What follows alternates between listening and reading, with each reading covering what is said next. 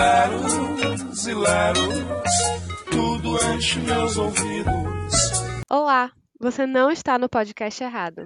Eu sou Mariana Martinez, já fui aquele do livro no Instagram. Sou leitora, amiga de longa data e fã do nosso entrevistado de hoje. Ele que entrevistou nessa primeira temporada do Um Lero Podcast figuras maravilhosas da literatura brasileira, agora estará aqui do outro lado. Nascido em Salvador, Bahia, em 1995, escritor, editor, advogado e eventualmente tradutor, Matheus Peleteiro publicou em 2015 o seu primeiro romance, Mundo Cão pela editora Novo Século. Após mais seis obras, dentre as quais se destacam a coletânea de contos Pro Inferno com Isso, lançada em 2017, a distopia satírica O Ditador Honesto, lançada em 2018, e as coletâneas poéticas Nossos Corações Brincam de Telefone Sem Fio e Caminhando sobre o Fogo, lançadas em 2019 e 2021. Além disso, traduziu, ao lado de Edivaldo Ferreira, o livro A Alma Dança em Seu Berço, do premiado autor dinamarquês Niels Have, lançado pela editora Penalux em 2018. 2018. Tido como um dos escritores mais satíricos da literatura contemporânea, o autor se destaca por apresentar uma narrativa debochada, pautada num deboche culto, sofisticado e ferino. Matheus Peleteiro cospe no meio intelectual, se inserindo nele, como um espião russo ou um spyware. Também organizou e editou a coletânea de contos soteropolitanos, edição do autor de 2020, disponibilizou de forma gratuita o conto O Último a Sair, Por Favor, Apague a Luz e Me Deixe Aqui, em todas as plataformas digitais, como forma de protesto e produz o podcast Um Lero, onde realiza entrevistas com expoentes da literatura contemporânea e hoje passa para mim o papel de entrevistador. Olá, Matheus, gostaria de agradecer primeiro pelo convite de participar dessa edição tão especial do Um Lero e também pela presença no nosso podcast. Dizer que é um prazer ter você por aqui. Ah, o prazer é meu, é estranho estar desse outro lado, eu sempre faço as perguntas, mas vamos nessa, vocês sugeriram no início, eu fiquei pensando e gostei da ideia, vamos lá. vamos nessa então. Vamos começar pelo começo. Mundo Cão, seu primeiro livro, foi publicado em 2015 pela editora Novo Século. Só que em 2021, durante a pandemia, você lançou uma reedição dizendo que precisava salvar o livro. Por quê? Porque eu sentia vontade de queimá-lo toda vez que lia qualquer trecho dele.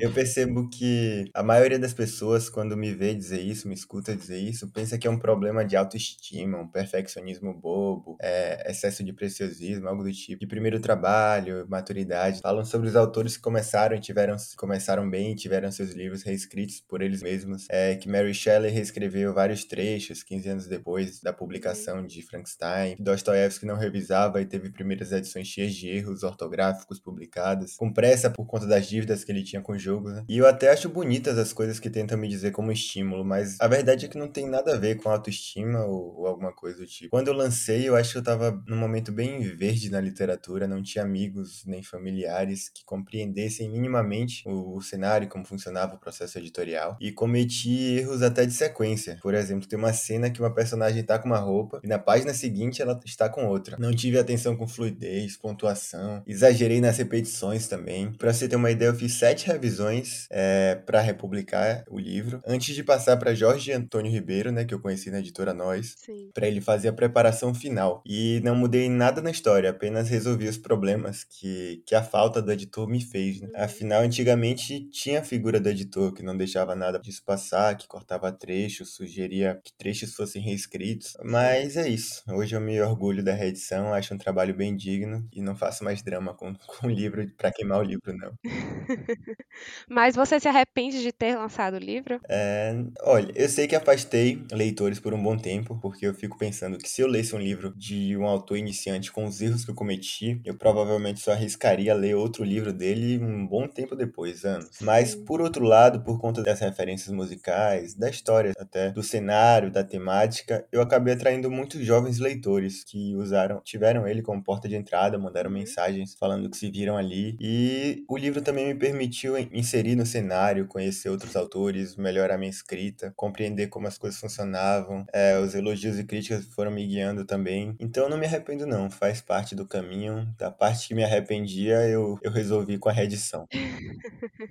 Sim. Nesse livro, fica clara a sua inspiração inicial em Bukowski. Você costuma se manifestar em defesa da obra por ele produzida, dizendo que o problema dele é o mesmo de Jesus, o fã-clube. O que você quer dizer com isso? Ah, eu acredito que boa parte dos leitores e das pessoas que falam sobre Bukowski não entendem Bukowski, não leram de verdade, a não ser os, os livros chavões dele, né? Porque eu lido com, com a leitura de Bukowski como estudar sociologia, antropologia, não sei, dá pra ver a natureza humana ali é, nos sentimentos dele, no que ele sofreu. E ele é um cara com um coração enorme que apanhou tanto da vida, dos pais, das pessoas que queriam se aproximar no colégio, é, das mulheres que teve as primeiras paixões, que acabou criando um personagem machão, detestável, né, que sobrevive de forma ranzinza e que funcionou, né, porque foi, foi isso que permitiu que ele vivesse de literatura, que ele pudesse largar os empregos para poder se dedicar inteiramente à escrita e, e foi isso que ele utilizou para ser amado de verdade pelas pessoas, para ser aceito e, e aclamado, para suprir a carência que sentia. É, eu, eu lembro que tem um trecho muito bom que define muito bem é, essa história dele, que ele fala que a mãe dele sempre mandava ele sorrir e, e sorria para ele, para incentivar depois de apanhar do pai, né? E era o sorriso mais triste que ele já viu na vida. É, eu acho que isso define muito ele. E os escritores que se dizem inspirar nele hoje, em sua maioria, consomem o, o Bukowski mascarado, falseado para ser amado por uma sociedade brutal. E isso reflete para mim, assim como Jesus tem um fã-clube péssimo dos homens de bem aí, né? Que vamos deixar para lá. Eu vejo isso como um problema na literatura, na poesia, porque acaba sendo uma, uma moda pobre, né? Como a moda de estar desaparecendo nos poemas, a confusão de tristeza e tédio, com melancolia que os prédios promovem, é, acaba sendo álcool, bebidas, mulheres, a dor de cotovelo. Mas eu acho que isso tem a ver com a forma com que ele foi inserido no Brasil também. É, ele foi inserido pela LPM, uma editora do Rio Grande do Sul, e lá eles gostam muito de rock, de, de álcool, de cultuar essa imagem,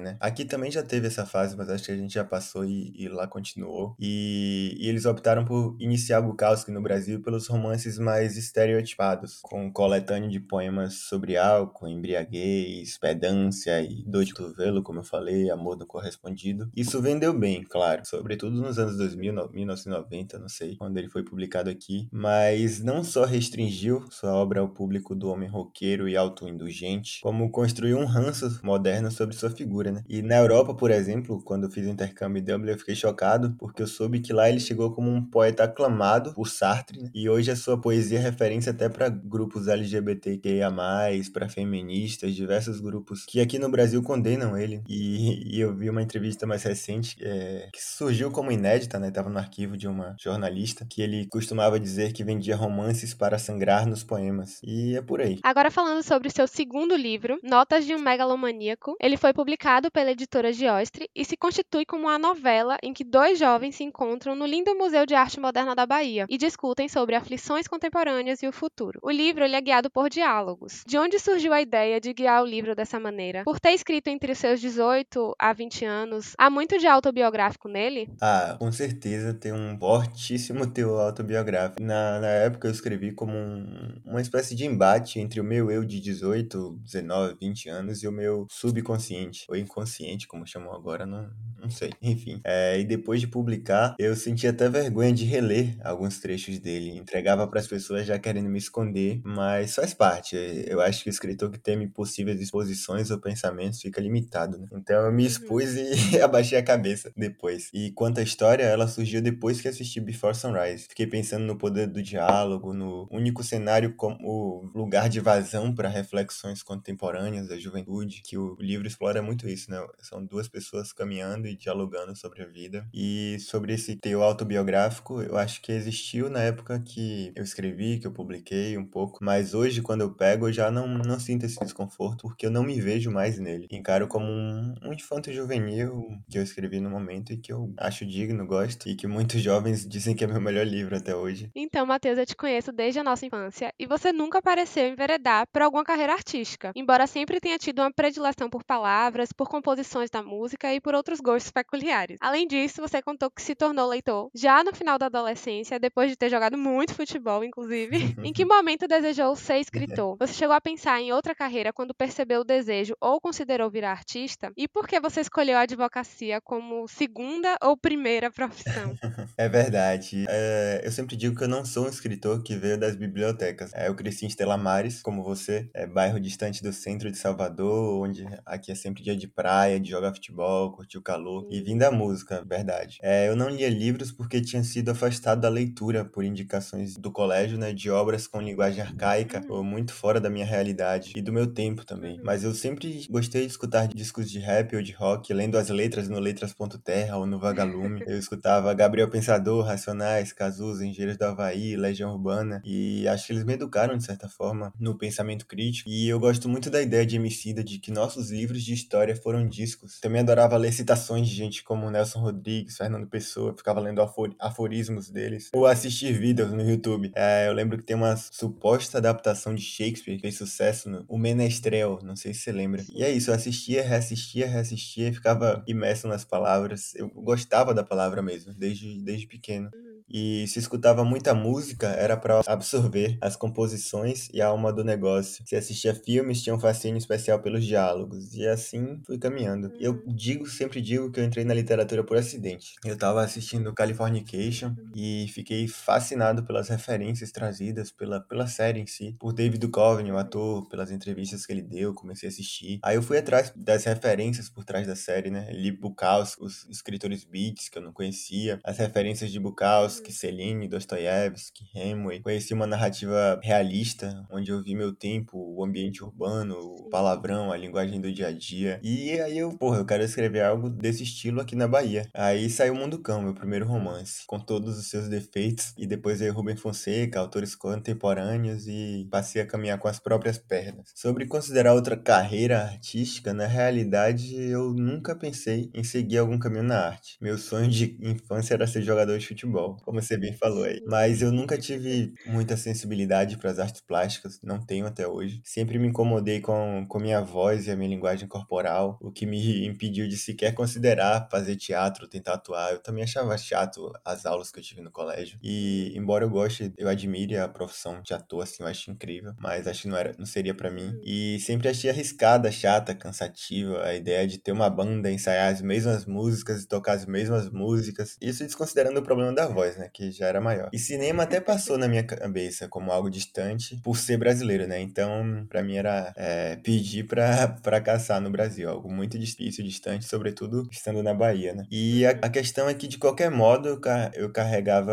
a obsessão pela palavra, em especial. Não pela imagem, não pelo cenário, sons. Se eu tentasse ser ator, estaria sempre fissurado em alterar uma palavra ou outra da minha fala, no suposto improviso, é, avaliando como ficaria mais verossímil, como o teatro baiano faz muito bem, ou como David Duchovny, que vez ou outra se estranhava com os diretores com quem trabalhava por implicar com as falas, por achar as falas pobres, por que- querer di- acabar dirigindo ou mudando o roteiro, né? E se fosse pro cinema, seria como Richard Linklater, e dese- desejaria escrever roteiros dos filmes que eu dirigisse, tendo um cuidado especial com o diálogo, acabando, claro, na palavra. E música, mesma coisa. Eu gostaria de compor e ver as canções em boas vozes e interpretações, mas não de exercer o ofício do músico. Ou seja, acabaria na literatura. Acho que é uma coisa que não se escolhe, não penso que havia outro caminho É para mim. E você perguntou também da profissão, né, de, de advogado. Eu escolhi porque eu tinha curiosidade, eu, eu sabia que estudaria sociologia, estudaria história do história das constituições, você acaba estudando a história do Brasil, né? E eu queria conhecer o sistema tributário, saber como as coisas funcionavam, entender as Uhum. leis mesmo. E, e os escritores que eu mais gostava também fizeram direito, jornalismo. Dentre os meus preferidos, acho que nenhum fez letras. E, e o direito acaba permitindo você escutar diversos casos. Tem o direito penal com, com histórias interessantíssimas, né? Rubem Fonseca foi delegado e boa parte de suas histórias extraiu de lá. Então eu pensei que era o melhor caminho para mim, pessoalmente, Matheus, e para o Matheus escritor também, sem dúvidas. E continuo com essa ideia. É, você acha que a, a advocacia e ter escolhido direito como profissão influenciou a sua forma de escrever? É, essa é uma questão que eu sempre penso e fico em dúvida, mas influenciou Uhum. de forma negativa e positiva na, nas temáticas e, e na crítica, na acidez, eu acho que influenciou de forma muito positiva, porque o, o direito ensina como as coisas não funcionam, né? Não é nem como as coisas funcionam, é como as coisas não funcionam. Uhum.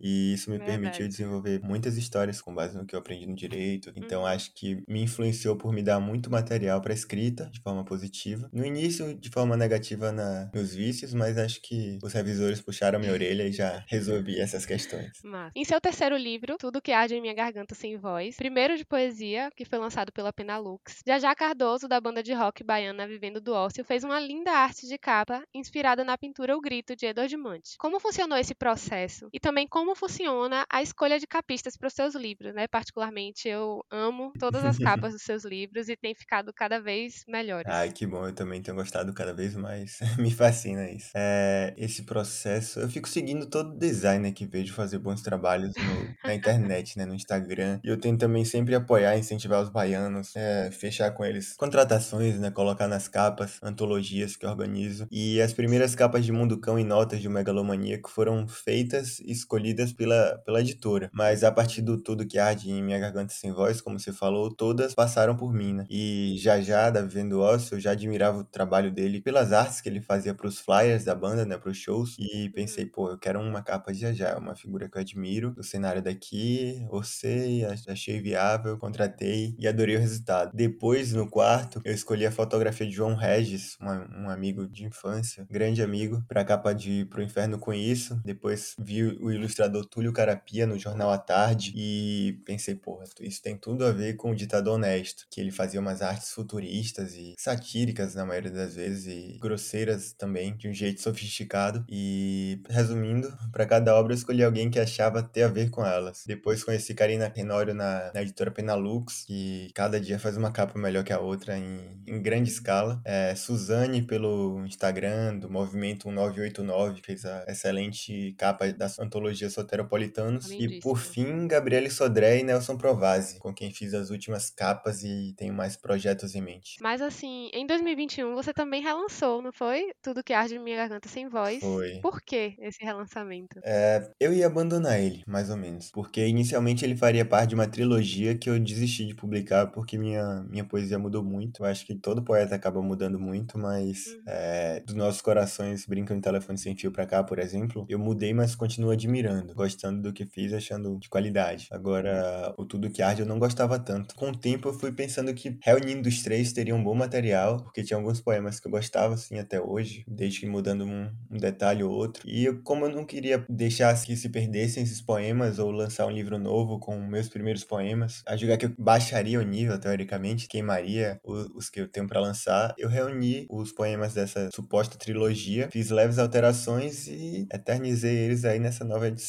que eu quero que permaneça e que acho uma boa seleção. Uhum. Inclusive, o Tudo que Arde em Minha Garganta Sem Voz, ele foi sua última publicação por editora. Depois dele, você optou por publicar de maneira independente. O que é que te motivou a tomar essa decisão? Ah, foram as experiências. Eu percebi que publicando de forma independente poderia ter mais cuidado com, com minha obra, poderia investir muito mais em divulgação, enviar mais exemplares para blogs e portais, Uhum. vender por um valor mais acessível aos leitores que querem apostar meu trabalho. Isso é uma coisa que eu levo muito em conta, porque eu sei, é, é desleal para as editoras, as editoras fazem isso de, de forma bem honesta para sobreviver e para continuar publicando novos autores, mas por conta da grande tiragem dos clássicos e das baixas tiragens dos jovens autores, acaba que um livro, sei lá, de Tolstói custa 35 reais, agora não por causa da inflação, mas era assim até pouco tempo atrás, e de um autor independente estava 40, 50, e por que iriam apostar em você por esse valor, sabe? É, e eu queria ser acessível. E publicando de forma independente, eu percebi que poderia. Percebi também que a maioria das pequenas e médias ed- editoras publicam na certeza de que o autor vai vender 50, 100 exemplares por esse valor acima do mercado para amigos e familiares. E estão contentes com isso, pois acaba pagando o investimento, dá um lucro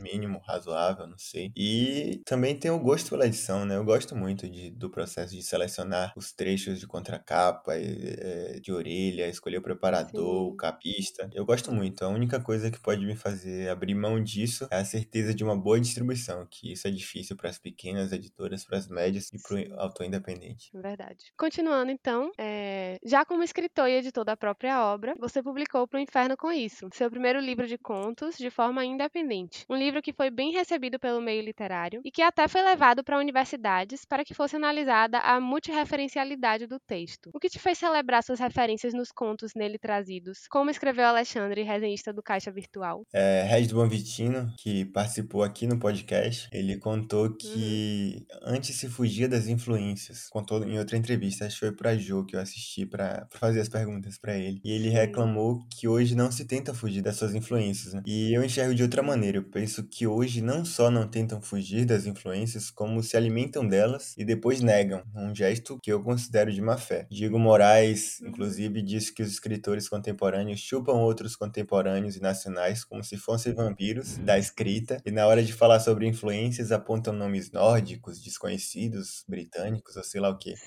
Eu concordo com ele, então eu gosto de gritá-las porque eu sou assim, eu acho honesto, gosto de ver o que aprecio seguir comigo e não tenho esse orgulho tradicional do homem de sobrepor o que te inspirou, sabe? Eu quero que todo mundo cresça, uhum. que eu admiro, cresça comigo, ganhe voz de novo, se, se tiver perdido essa voz com o tempo e se perpetue. É, e faz todo sentido também. É, quais as dificuldades que você teve no processo de edição desse livro, como primeiro livro independente? O que você gostaria de ter feito diferente, considerando que em breve fará também uma nova edição? É, eu tive dificuldades em escolher a gráfica por inexperiência. Acabei optando por uma com custo um pouco acima do mercado e qualidade bem abaixo, é, tipo com papel e tudo mais. Tive problemas no diálogo das medidas uhum. com a designer, por não entender muito bem como funcionava, para que cortes não ocorressem durante a impressão, né? Algumas partes ficaram um pouco desfocadas uhum. E fiz a diagramação sem pensar nas margens mais confortáveis para leitura. Mas o maior problema mesmo foi na preparação de texto. Eu arrisquei revisores sem muita experiência, por conta do baixo orçamento até. Uhum. E quando eu percebi isso mais tarde, acabei tendo que investir mais vezes em revisão, em preparação de texto. E é isso, eu gostaria de não ter cometido esses uhum. erros, mas agora já foi, a nova capa tá pronta, o texto bem cuidado, a diagramação no ponto e a nova edição vem aí do jeito que eu queria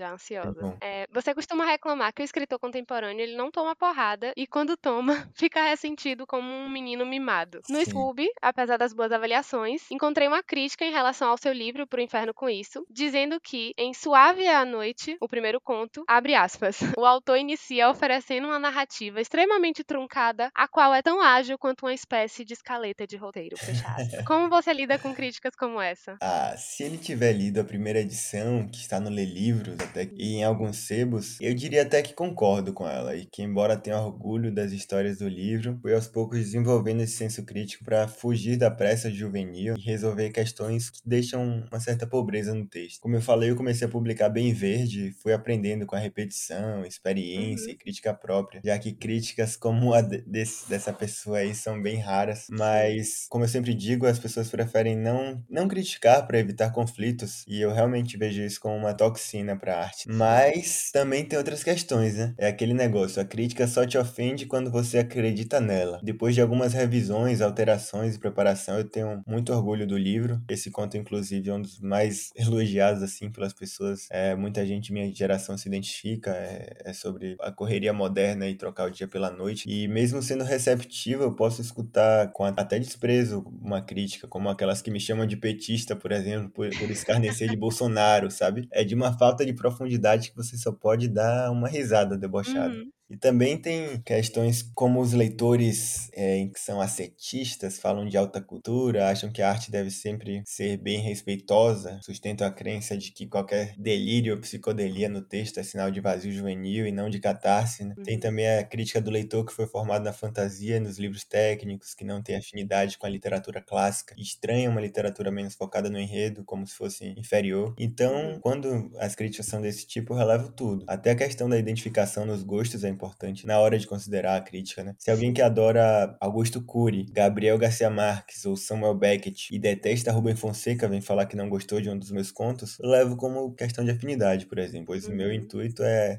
produzir algo parecido com o que ele não gosta mesmo. Mas é isso, eu gosto que me deem porrada, acho, acho que por ser tão raro, né? Acho que ninguém gosta de ser criticado, mas quando falta, a gente acaba querendo. Que exponham com sinceridade o que, que incomoda quando não, go não gostam, porque isso também me motiva. Pode motivar fazer a mesma coisa para incomodar ainda mais, mas também pode me fazer repensar e acho que isso tem muito valor. Nesse caso do conto, eu mantenho essa ideia de que se foi a versão do Lei Livros, eu concordo com ele, e que se for o novo revisado, eu discordo completamente. O seu trabalho literário tem muito de Bukowski, de Rubem Fonseca, de Camus no viés filosófico, como disse o escritor sergipano Ali Edson Lima. Mas o que você acredita que te diferencia das suas referências? É, eu costumava pensar sempre nisso, afirmando que o que me diferenciava era uma certa militância fascinada pelos direitos individuais. Deboche e humor ácido vindo de influências do cinema britânico e de referências musicais, como Raul Seixas, Gabriel Pensador, ou até o diálogo constante com reflexos da tecnologia e o interesse pela observação sociológica, antropológica. Isso porque eu gosto de estar sempre observando comportamentos e trabalhando com padrões e antipadrões, né? Também gosto de tratar do delírio, coisa que não sei se incorporei de alguma referência, mas ao fazer essa pergunta para Ian Viana, aqui no Lero também, ele me respondeu que o que o diferenciava das suas referências era o seu olhar de menino de Taguatinga, é, do Distrito Federal. E isso me fez pensar, e hoje eu penso sinceramente que o meu olhar de menino soteropolitano também é algo muito forte na minha obra. A baianidade é forte em minha escrita, seja no desprezo à seriedade ou nos diversos assuntos que trato com deboche, sátira. Algo oposto à sisudez habitual de Curitiba, por exemplo. É, como eu traduzi no livro de Nils Have, quando ele me deu permissão para trocar a cidade da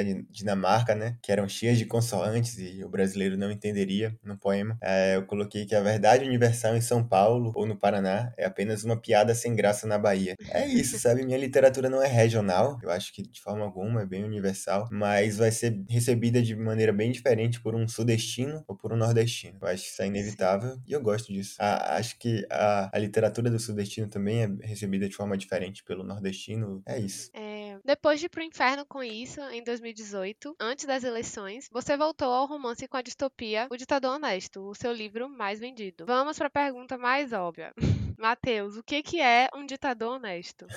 é, o Ditador Honesto, em parte, foi construído na minha cabeça enquanto escutava O Carpinteiro do Universo, de Raul Seixas. E ele canta: O meu egoísmo é tão egoísta que o auge do meu egoísmo é querer ajudar. Então eu desenvolvi o Ditador Honesto, o personagem Gutenberg Luz, né, pensando nisso. Ele é um sujeito que quer tanto um país melhor para ele, para a família dele, para os brasileiros, que se convence a impor o que acredita ser de, de grande ajuda e de grande valor. Por essa razão, inclusive, fico ofendido quando me perguntam se por acaso o ditador é Bolsonaro, tem um trabalhão para desenvolver as nuances de um personagem e me vem comparar com Bolsonaro, aí é para destruir meu, meu esforço. essa, essa construção do personagem, inclusive, fez com que, por alguns leitores, ele fosse visto como tirano e por outros como herói. Mas é isso, o ditador honesto é um ditador que acredita no, no que ele tá impondo, que, que é o melhor a se fazer, não só para ele. E essa ambiguidade me pegou em muitos momentos da leitura, viu? não era a intenção.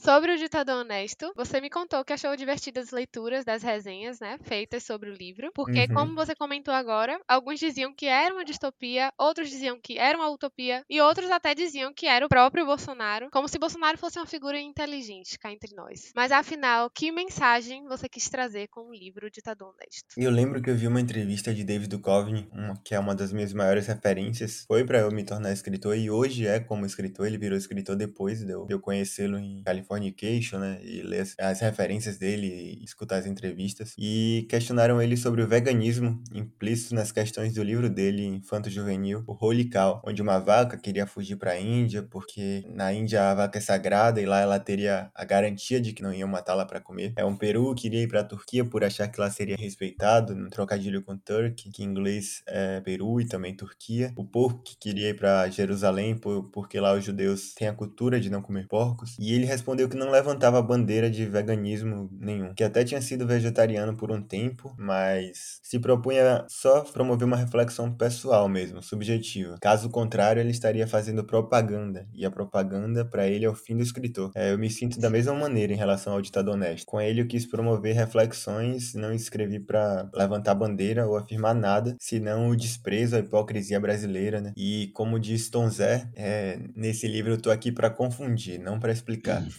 Fez bem feito sua. Apesar de ter tido uma repercussão bem positiva, gerando uma ótima média nas avaliações de redes de leitura como Scooby, Goodreads e Amazon, as poucas avaliações negativas narrativas, foi comentada uma suposta falta de profundidade no quesito distopia. O que você tem a dizer sobre isso? Olha, eu tenho a dizer que eu concordo. As distopias profundas, assim, muito bem delineadas, como 1984 e Admirável Mundo Novo, me deram um, um pouco de sono, assim, cansaço para terminar a leitura, por mais bem desenvolvidas tenham sido. E eu sempre escrevo me, me imaginando como leitor. Por outro lado, A Revolução dos Bichos e Fahrenheit 451, por exemplo, me causaram muito entusiasmo. E são textos mais simples, menos focados no, é, nessa profundidade do terreno distópico e focam mais nas reflexões trazidas nos diálogos, né, do que no enredo em si. E eu sempre deixei claro, né, nas entrevistas, no livro, que o ditador honesto tem um olhar mais social, sociológico ou antropológico que distópico ou político. Até porque o ficcionista acaba se esforçando para criar uma realidade incrivelmente inteligente e distópica, futurista, e se depara com um circo de palhaços como o que está acontecendo no Brasil agora, e se sente até impotente, né? É sobre a conveniência e a hipocrisia brasileira. E eu não me incomodo com esse tipo de crítica, eu acho que isso diz mais sobre o tipo de leitor que a pessoa é do que sobre a obra. Eu sou leitor contrário a esse tipo de, de obra, né? Na verdade, voltando à questão de preferência na leitura, acho que quando se fala em literatura, aqui considerando a literatura clássica, as fantasias e aventuras, isso considerando esotéricos, autoajuda, etc., existem dois tipos de leitores para mim. Aqueles que foram formados na, na juventude, lendo fantasias, ficções científicas, Harry Potter, desventuras em série, etc. E aqueles que se formaram lendo filosofia, Rubem Fonseca, literatura beat, literatura estadunidense, russa, terror britânico. É, os primeiros, eu acho que desenvolveram uma uhum. expectativa e apreensão pelo suceder das histórias, né? Uma curiosidade pelo que vai acontecer, como quem acompanha novelas torcendo por personagens, torcendo por casais, é, esperando uma reviravolta que justifique, e abrem um livro esperando isso. Os segundos se interessam pela verdade do livro, pelos ensinamentos que vai trazer, pelas reflexões promovidas, pouco se importando com o que vai acontecer, o fim dos personagens. Eu vejo que é um negócio bem oposto e percebo essa diferença dos leitores quando recebo feedbacks né? Alguns, às vezes até eles gostam, mas eles fazem uma leitura dessa, eles simpatizam com o personagem, torcem por ele, eles estão ali pelo personagem mais do que pelas reflexões. Eu não posso dizer que não vou decepcionar esses primeiros, até porque, sinceramente, eu não me importo muito com isso, embora preze sempre pela verossimilhança, por um enredo fechadinho, de excelência, mas não de longo desenvolvimento. Não por afirmar que esse tipo de literatura que eu defendo aqui é melhor, mas por achar que é melhor, que funciona melhor para mim como escritor e como leitor. Eu jamais vou escrever esperando que analisem o quão difícil foi tê-lo escrito. Eu quero agradar leitores como eu e é isso aí. E aí, depois de ter feito tanto barulho com o Ditador Honesto, você vem e lança uma coletânea de poemas intitulada Nossos Corações Brincam de Telefone Sem Fio. Por que, depois de publicar uma distopia satírica, você decidiu publicar um livro de poesia que tem como temática principal o amor? Ah, eu fiquei cansado. Embora nos poemas tenha uma ou outra alfinetada, por conta do momento, eu escolhi publicar um livro de amor. Né? Bolsonaro tinha acabado de ser eleito, eu vivi um período de muita frustração, vendo uhum. pessoas que amo exaltando valores que me provocam repugnância, né? Sim. Ou desprezando o risco dos discursos de ódio, essas pessoas de valores terríveis em prol de uma suposta melhora na economia, né? Uhum. Que hoje já se mostra um pensamento ainda mais ingênuo uhum. do que o menosprezo aos discursos de ódio. Enfim, eu tava realmente cansado de tudo, frustrado por achar que o Brasil caminhava passos devagar para frente e de repente perceber que deu longos passos para trás e achei que era o momento de trazer um tema mais leve, até para mim. Philip Long, o cantor e compositor que escreveu o prefácio, fala bem disso no texto de apresentação. Claro que tem a questão comercial também. Poemas de amor vendem bem, o Sobre Amor de Bukowski, o De Amor Tenho Vivido de Hilda Hilst tinham acabado de sair, estavam tendo boa repercussão, mas isso ficou em segundo plano. Eu queria mesmo era abraçar o pouco que restou, os escombros do nosso futuro. E a respeito do Nossos Corações Brincam de Telefone Sem Fio, você pretende reeditar esse livro também? não, não. É, eu acho que o Nossos Corações Brincam em Telefone Sem Fio foi é, a consolidação do momento em que passei a editar meus livros com, com a excelência que eu buscava, com cuidado, né? Me preocupando muito com a preparação, com a diagramação, a impressão sem deixar passar nenhum erro bobo. É, eu acho que aí alcancei a maturidade como editor também, sabe? Acho que uhum. a partir dele não devo editar nada, não. Legal. É, então, por que ler literatura é necessário? Quer dizer, ler literatura é necessário? Meu professor de processo penal, Rômulo Moreira, na posição de aluno de jornalismo que ele foi fazer depois. É, eu tava numa mesa na Unifax e ele fez uma pergunta parecida e, e me deixou completamente desconcertado. Acho que eu não fiquei, nunca fiquei tão desconcertado com uma pergunta em mesas literárias como naquele dia. Ele me perguntou por que eu acreditava que os jovens deveriam ler literatura. Isso me pegou porque eu nunca tive a convicção de que as pessoas precisam ler para serem boas ou melhores. Embora saiba que pode ajudar bastante, né? Sempre achei que poderiam se tornar melhores de outro jeito, seguindo outros caminhos. Já vi muita gente bem inteligente por aí que nunca leu um livro e parece até ter descoberto o segredo da vida, alcançado o nirvana, sei lá. Mas com o tempo refletindo sobre, eu acho que a definição de Kafka define muito bem essa questão. Ele disse que a literatura é como acender um fósforo no escuro, não ilumina quase nada, mas ajuda a ver a escuridão que há ao redor. É, eu acho que essa definição é perfeita. Sim. A gente deve ler para que possamos sempre enxergar a escuridão que existe ao redor. Recentemente, você esteve envolvido numa polêmica ao ajudar o escritor Diego Moraes a publicar uma coletânea de prosa e uma coletânea de poesia num financiamento coletivo, depois dele ter sofrido um linchamento virtual e ter sido acusado de cometer diversos golpes financeiros. Ainda que não tenha sido uma movimentação grande, isso te incomodou de alguma forma? não, assim, porque eu me importaria com, com escritores que nunca leram um livro meu e nem vão ler, sabe? São escritores que só leem aquilo que está sendo elogiado e assim, e ainda assim apenas para criticar. Eu penso que se a pessoa que me critica por colocar a obra acima da pessoa pratica esse discurso, não lê Bukowski, não lê Hemingway, Celine, não assiste Woody Allen, tudo bem, são escolhas. Se ela discorda de mim, eu respeito, embora discorde da discordância. Mas se é uma pessoa, como no, no caso de Diego, a maioria das pessoas, que sempre defenderam escritores machistas, homofóbicos, que batiam em mulheres ou sei lá o que, é, e de repente passaram a condenar um artista porque foi ofendido por ele, eu acho muito conveniente, né? Aí eles dizem, ah, mas isso não é separar autor de obra, é outra coisa. Não é não, a diferença é que dessa vez a vítima foi ele, foram eles, e não a mulher, o negro, o judeu que sofreu na mão do autor que eles defendem. Eu sigo firme nisso que eu defendo, estou em paz comigo, com a literatura sempre. Eu achei até interessante e um pouco ruim até que muitos,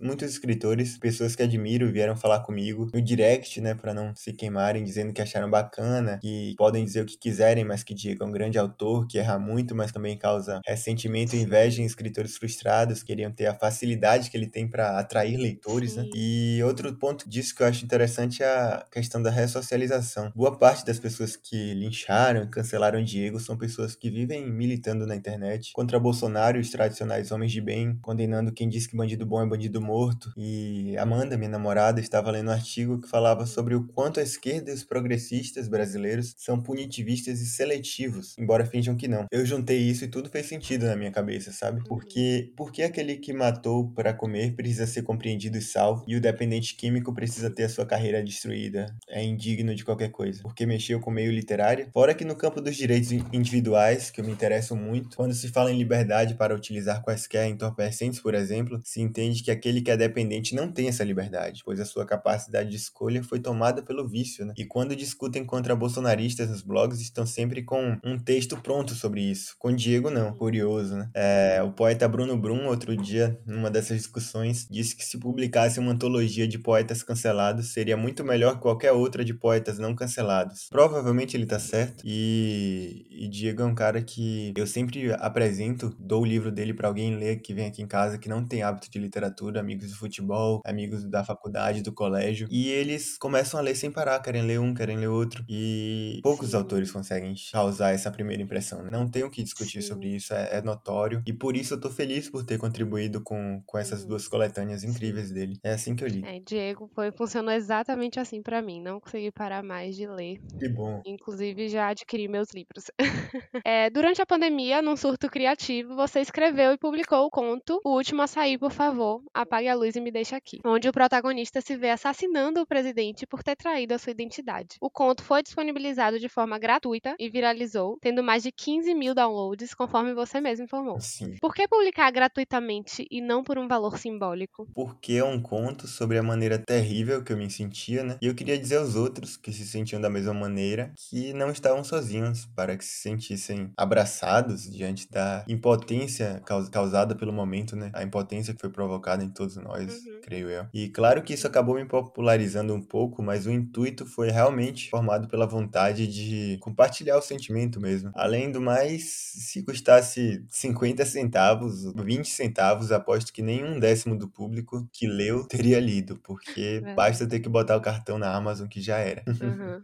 É verdade. Mas assim, hoje esse livro é sem dúvida seu trabalho mais lido e mais comentado. É. Quando você escreveu esse livro, você esperava essa repercussão? Ó, por conta do momento da temática, eu esperava até mais, assim, porque eu sabia que se algum famoso lesse e compartilhasse, teria um alcance muito grande, porque estava sendo bem comentado. Mas é difícil viralizar alguma coisa sem puxa-saco, sem estar no Sudeste, sem Uhum. carregar uma bandeira que vende bem, Uhum. ainda mais na literatura. Mas eu fiquei feliz também com a repercussão, claro, também não foi negativa. E o que me deixa mais feliz não é nem o número, mas os comentários, né? Não me parabenizam pelo livro como se fosse um, um bom livro, que vão lá, parabéns, foi um ótimo livro, parabéns pela obra. Agradecem por eu tê-lo escrito quase diariamente, duas, três vezes por semana, agora que esfriou um pouco. Falam, pô, muito obrigado por ter escrito, isso me fez muito bem nesse momento. E acho que não tem presente melhor que esse, né? Uhum. Inclusive, os comentários é, de pessoas que não entenderam o livro, eu recomendo que vocês que estão ouvindo o podcast vão lá, porque é extremamente divertido. Você, inclusive, temeu algum revide ao desenvolver a obra em que o protagonista mata o presidente enquanto um governo que flerta com o fascismo e com a legitimação do ódio, como o livro diz, está no controle do nosso país? Não, de jeito nenhum. Em primeiro lugar, porque é muito raro que esse tipo de gente leia. Quando leem, na maioria das vezes são livros esotéricos, é, de pirâmide financeira, Uhum. coisas do tipo. Em segundo, porque Gabriel Pensador já matou dois presidentes com suas músicas aí, né? E Uhum. continua a inspirar pessoas. Em terceiro, porque na narrativa o que menos importa, pelo menos desse conto, é se o assassinato foi um delírio ou não. né? O enredo é pano de fundo para uma chuva de sentimentos. Como. Carta ao Pai de Kafka, o foco não é direcionado ao enredo, aos acontecimentos, mas ao sentimento do personagem e no que os provocou. Como eu já devo ter deixado claro, eu gosto da literatura como forma de expurgo, né? E o conto é uma espécie de expurgo daqueles que verdadeiramente amam o Brasil. É, Caminhando sobre o Fogo, seu livro mais recente e, vou confessar aqui, o meu favorito. Foi lançado em 2021 e traz uma coletânea de poemas que trata de forma direta, crua e num único fôlego o que tem significado ser brasileiro nesses tempos. Ele me impressionou porque eu nunca gostei muito de poesia, mas eu consegui ler compulsivamente sem querer parar. Há vários relatos nesse sentido de pessoas que despertaram para a poesia lendo seus poemas. O que acha que as faz se interessar dessa maneira? Que tipo de poesia você escreve e como você definiria? É, eu era uma dessas pessoas no passado próximo, já contestei demais a poesia, até ser pego por Bukowski, inclusive, conhecer esse outro caminho. É, eu não sou uma pessoa que gosta de classificações, mas eu deixo aí na área do verso livre. É possível que digam que é apenas um texto separado por enters, mas é difícil dar enters numa prosa e acertar o ritmo, né? Usar repetição como recurso de intensidade, de supressão de fôlego, é algo que está na respiração e no fluxo das ideias, né? Durante a leitura, como os Beats faziam, ou Bukowski. É que muita gente encara a poesia como brincadeira e fala aqui de acadêmicos mesmo, poetas renomados, como um exercício estético, é, como vaidade, e avalia a qualidade a partir do quão difícil deve ter sido escrever tal poema, tal verso. E muita gente abre mão do sentimento em, em busca dessa perfeição e por essa dificuldade para escrever e restringe a poesia ainda mais, afasta ainda mais os leitores achando que poesia é aquilo, é uma brincadeira de acadêmico. E o poeta chileno Nicanor Parra cansou de ouvir que aquilo que escrevia não era poesia, passou a dizer que era um não poeta, que escreve não poesia. Eu achei isso incrível. Para mim tá ótima essa classificação também. Essa não poesia é, é o que me fascina e não me dá sono. E eu acho que por escrever nesse desse jeito, eu acabo atraindo essas pessoas que se veem encarando a poesia da mesma forma que eu encarei quando descobri, né, mais jovem. Uhum. Acho que é um movimento parecido. Sim. Particularmente, é, os seus livros de poesia abriram portas para que eu conhecesse né, outros autores de poesia. Então também foi uma porta de entrada, assim, para mim, nesse gênero. Ser porta de entrada é a melhor coisa sempre. Sim. Falando um pouco agora sobre o podcast, que vos fala, de onde surgiu a ideia do podcast Um Lero e como que você seleciona os entrevistados? É, olha, de Matheus Peleteiro, escritor, a ideia do podcast vem de um inconformismo com o jornalismo cultural. Mas o podcast veio mesmo do, do Matheus Leitor. Desde a Bujanra, eu sentia falta de entrevistas é, mais profundas com pessoas que eu estimo, Uhum. fugindo das perguntas habituais. né? Sim. Então eu decidi convidar boa parte dos autores que mais estimava a obra ou achava interessante o discurso para cá. Não colocando o discurso acima da obra, claro, mas ponderando a importância da obra e do discurso e convidando primeiro é, para que um documento sobre determinado autor fosse registrado com a voz dele, com opiniões mais específicas e menos genéricas sobre aquilo que que, os fascina. E, em segundo lugar, para que eu pudesse escutar uma entrevista interessante sobre pessoas que acreditavam ter coisas interessantes para dizer. Então eu seleciono, na maioria das vezes, por admiração mesmo. Nem sempre de forma passional, de vez em quando eu não me identifico tanto, mas vejo talento e valor no autor. E depois da leitura, vendo qualidade, faço convite. É assim. É, durante o podcast, um aspecto esteve presente em quase todas as entrevistas. Você esteve sempre tratando da questão da literatura, produzida a partir das bibliotecas e a partir da vida em si. Por que esse fascínio? É, é que eu percebo que a maior parte das pessoas que integram o meio literário vieram de uma formação clássica ou nerd, da fantasia, da adolescência antissocial ou da adolescência erudita, sentados em mesas gamers ou em bibliotecas dos pais, né? Esses dois caminhos eram igualmente tidos como estranhos durante o colégio pela maioria das pessoas, como eu, inclusive, na, na infância e juventude. Hum. É, enquanto eu vim do futebol, de uma galera que achava chato todo o vocabulário fora da realidade, todo o discurso de autocomiseração. E por isso eu acabei entrando na literatura sem esse discurso de, de que literatura é a coisa mais edificante do mundo, que faz a vida valer a pena. Eu Uhum. acho que a vida vale a pena por si só. A literatura só nos permite enxergá-la melhor e apreciá-la com mais vigor, eu acho. Dois livros que eu li e sobre isso que me fascinaram muito foram Vida e Proeza de Alexis Orbas, de Nikos Kazantzakis, não sei pronunciar muito bem, e O Lobo do Mar de Jack London. No primeiro, é, o alter ego de Nikos acaba viajando para uma ilha com operários na velhice e, e lá ele percebe, descobre que desperdiçou a sua vida em bibliotecas, esqueceu de viver, de apalpar instantes, como diria Camus. E no segundo, O Lobo do Mar, um dandy vai parar num navio pirata depois que o barco real em que estava naufraga. E ele era rico, vivia em bibliotecas, né? E acaba vendo que nada que aprendeu era verdadeiro, era tudo ficção, utopia, tudo no mundo das ideias. E então é isso, eu gosto da verossimilhança do real, acredito que a literatura pode ser uma armadilha e um mal para aqueles que se dedicam a ela em demasia e acabo sempre provocando esse diálogo, essa reflexão, porque eu gosto de, de escutar o que as pessoas têm a dizer sobre isso, sobre não abrir mão da vida pela literatura. Eu não acho que a literatura é maior que a vida. Uhum, Verdade. É, você utiliza as redes sociais com muita frequência, inclusive para promover o seu trabalho. Você acha que isso já afetou a sua produção em algum momento? Eu acho que não. Não no sentido de modificá-la, mas o tempo todo me rouba tempo em que eu poderia estar produzindo, né? Uhum.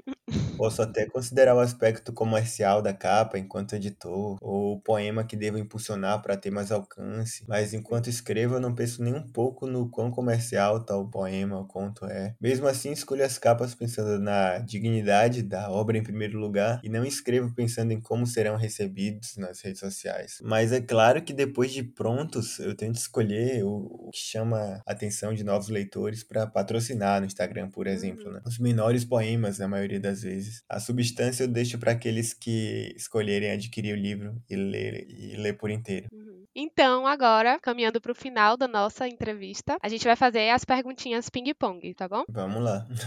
Tá. Primeiro, um clássico que te deu sono. Essa pra mim é fácil. Eu fui ler 100 Anos de Solidão, vendo que o mundo todo elogiava e me segurei várias vezes pra não dormir. Então é Gabriel Garcia Marques. Não fala isso não, que eu acabei de comprar esse livro. É, eu, eu achei que você ia falar Mob Dick. Te deu sono? Mob Dick não, ele foi uma leitura cansativa assim, mas as partes das baleias eu, eu ficava fascinado e me dava uma acordada. Ah, tá bom. Segunda, qual o maior autor e qual a maior autora brasileira contemporânea? Brasileira pra mim é Carla Madeira, a autora. Autor eu não sei, eu gosto de muitos. Eu gosto de Michel de Oliveira, eu gosto de Ian Viana, eu gosto de Diego Moraes, gosto de Jacques Fuchs também. Ah, é uma pergunta realmente difícil pra falar assim rápido. Se me perguntasse internacional, eu diria David Duchovny, mas vamos ficar com esses Tá. nomes aí que eu citei. Tá liberado. A terceira, o futuro da literatura brasileira. Pra onde vamos? Pra lugar nenhum.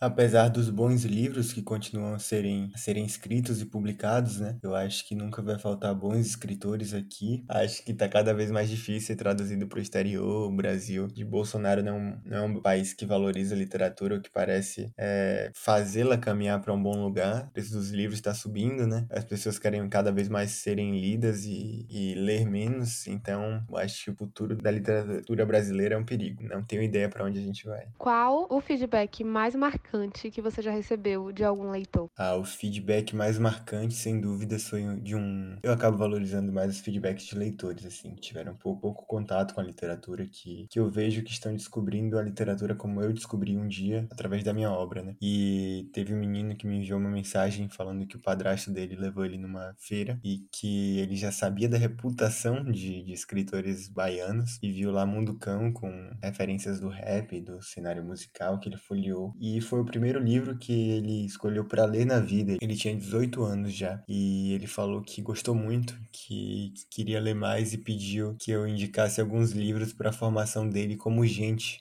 Achei lindo aquilo. Indiquei vários de Rubem Fonseca, é, indiquei um de Jorge Amado, lembro, indiquei Oscar Wilde, indiquei um monte de gente. Sérgio Vaz, pensando na linguagem que, que alguém como ele poderia gostar de ler naquele momento. E acho que foi esse o comentário mais marcante para mim até hoje. E apesar dos tantos feedbacks de, de aquecer o coração, acho que esse foi o mais marcante por esse aspecto de descobrimento mesmo desse leitor. A quarta e última, um lero literário. Acaba ou continua? Continua, com certeza. Tem sido um grande prazer entrevistar, eu tenho gostado muito como ouvinte mesmo. É, tem sido boa a experiência. E eu escrevi um projeto no edital, espero que passe pra gente fazer uma temporada só de autores baianos, com artes suas, inclusive, estou contando com isso. e estou lendo livros também, sempre lendo livros. Esse ano eu só li contemporâneos brasileiros e acho que até o ano que vem vou, vou estar nessa para poder fazer pelo menos até uma terceira temporada. Uhum. Para finalizar, se alguém quiser ter acesso a alguma das suas obras, onde elas podem ser adquiridas? E vem alguma novidade por aí? É, em e-book, todos podem ser encontrados na Amazon, pro Kindle, né? Tá no Kindle Unlimited também, todos os livros. O livro físico pode ser adquirido comigo. A maioria dos livros custa 30 reais, alguns 35. No Instagram, arroba, underline Mateus Peleteiro. Ou no Facebook também. E vem novidade por aí. Nauseado, o nome do próximo livro. É um livro de contos, em que o último a sair, por favor, apague a luz, está. Ele mais 20 contos, são 21 contos. E a capa tá linda, de um croata, que eu vi uma arte incrível no museu, custava 15 mil dólares. Eu entrei em contato perguntando quanto ele cobraria pelo direito de uso, torcendo que fosse um valor, uma pechincha, na verdade, ele acabou me cedendo os direitos aqui no Brasil e tô bem Massa. ansioso para anunciar. Acredito que vai sair lá pro final do ano ou no início do ano que vem. Massa, já estamos ansiosos. Que bom. É, então, gente, esse episódio extra da primeira temporada do Lero chegou ao fim e a gente finalizou da melhor forma possível. Eu, como amiga e fã do seu trabalho, sempre fico curiosa para escutar você falar sobre a vida, sobre o mundo, sobre literatura, sobre as suas obras. E o episódio de hoje contemplou tudo isso. Eu gostaria de agradecer tanto o convite para entrevistar você, que é uma grande honra, e agradecer a participação mais uma vez e por compartilhar suas ideias aqui no Lero Podcast. Ah, que demais. Adorei essa investida de papéis, fico muito feliz. A entrevistadora não poderia ter sido melhor. Agradeço por ter topado mudar, mudar de papel comigo. Agradeço pela sugestão de fazer um. Você e a Amanda, né, sugeriram que ah, o episódio final fosse uma entrevista comigo, adorei. Uhum. E é isso. Muito obrigado, Mari. Hum, obrigada. É isso, eu agradeço a quem nos escutou até aqui e até a próxima temporada com muitas novidades.